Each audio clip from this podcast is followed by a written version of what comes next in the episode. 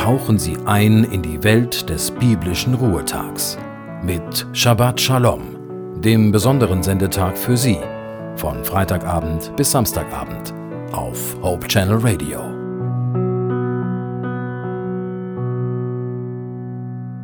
Sie haben es schon gemerkt, 2016 ist da.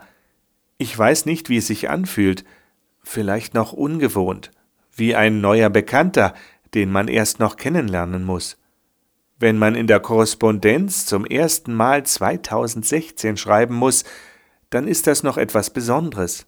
Einen Monat später ist das neue Jahr noch nicht alt, aber schon längst Routine geworden.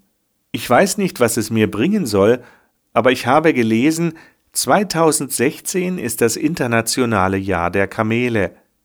Kamele sind wohl die ältesten Haustiere des Menschen. Schon vor vielen Jahrtausenden wurden sie gezähmt, domestiziert.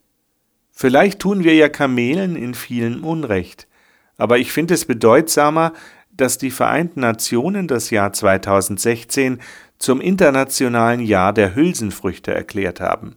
Linsen, Erbsen und Bohnen spielen zwar in der Ernährung eine wichtige Rolle, sie sichern die Ernährung in weiten Teilen von Lateinamerika, von Afrika und Asien. Milcheiweiß ist fünfmal so teuer wie Eiweiß, das aus Hülsenfrüchten gewonnen wird, und Hülsenfrüchte enthalten viele Mikronährstoffe und Vitamine. Doch völlig zu Unrecht wird die Bedeutung von Hülsenfrüchten oft nicht gesehen. Egal welches internationale Jahr die Vereinten Nationen ausgerufen haben, das neue Jahr 2016 liegt vor uns. Und keiner weiß, was es genau bringen wird, persönlich oder weltweit. Ich weiß nur eins, Gott ist bei mir. Ich darf Schönes oder weniger Schönes erleben, aber Gott lässt mich nicht allein. Und es kommt nicht nur auf Neujahr, auf diesen einen Tag an, an dem das neue Jahr beginnt. Mir gefällt ein Satz von Marianne Dingler.